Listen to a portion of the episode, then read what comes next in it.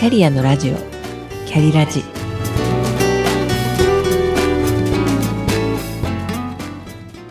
この番組は自分の中の多様性と可能性を最大限活かしてしなやかに100年生きたい。そんなあなたに向けてお送りする聞くカウンセリング番組です。お疲れ様です。キャリアコンサルタントの香りです。前回は人口の5人に1人と言われている非常に感受性が強い人敏感な人を意味します HSP さん繊細さんの大きな特徴4つについてお話ししました。え1つ目に物事を深く考える傾向がある。2つ目刺激に敏感。3つ目共感しやすい。そして4つ目に些細なことにも敏感。これらは言い換えますと物事を深く想像力豊かに考えることができ人の気持ちに寄り添い共感しやすい人であると言えますしまた五感どころか第六感も鋭くて人や環境のわずかな変化に気づきやすいそれは HSP さんが持つ類まれな才能だと私はクライアントさんと接してきた経験からそう捉えています。強みと弱みは表裏一体です。HSP さんの特徴を踏まえて本日は HSS 型 HSP さんについてお話ししたいと思います。このタイプは HSP さんの中でも刺激追求型と言われていて HSP さんの感受性と合わせて刺激を求める気質を持って生まれてきた人。High Sensation Seeking 略して HSS です。人口の5人に1人が HSP さん。さらにその中の30%ですので人口の6%にあたるのがこのタイプです。好奇心旺盛で外交的。周りの人に気を配ることができる人。リーダーシップも発揮でき周りからもそう見えているのですが実は刺激を受けるとぐったりと疲れやすく傷つきやすいという HSP さんの特徴である敏感さと繊細さも持ち合わせています。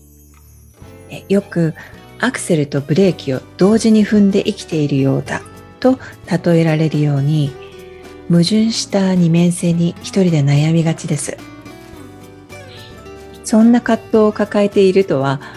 外側のイメージからは周りの人は想像しがたいと思います。たまたまですが今日カウンセリングをしたクライアントさんはまさにこのタイプでした。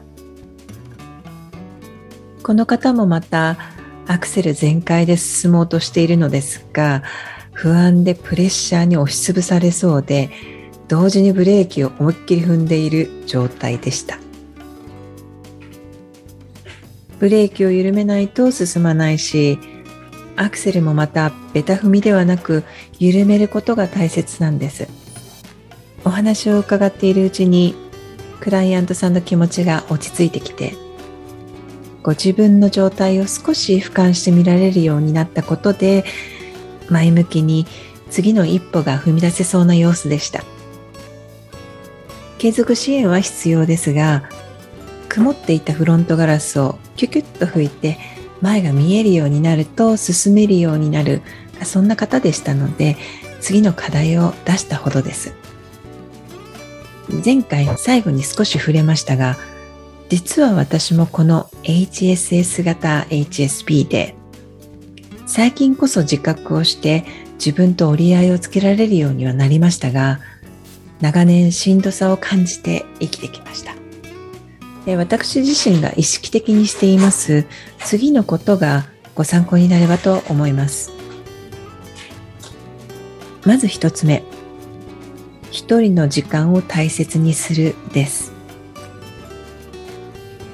一人の時は限りなく内向的な生活を好みます。一人の空間と時間を持つことでエネルギーチャージをしています。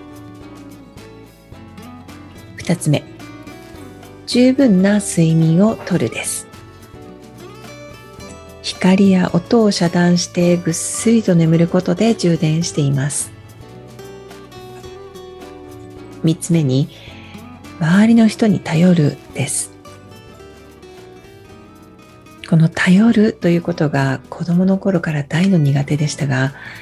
今は苦手なことは得意な人に任せたり頼ったりするようにしています。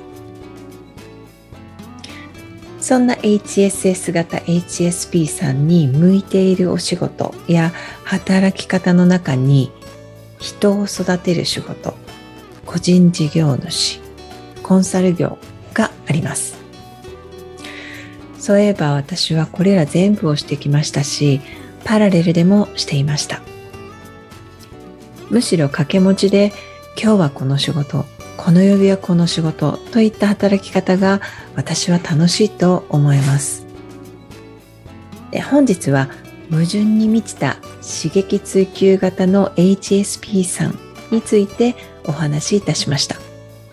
もしかしたら自分もそうかもと思う方はウェブ検索をするとセルフチェックできるサイトが出てきますのでお試しください最後までお聴きくださりありがとうございました。それではまた。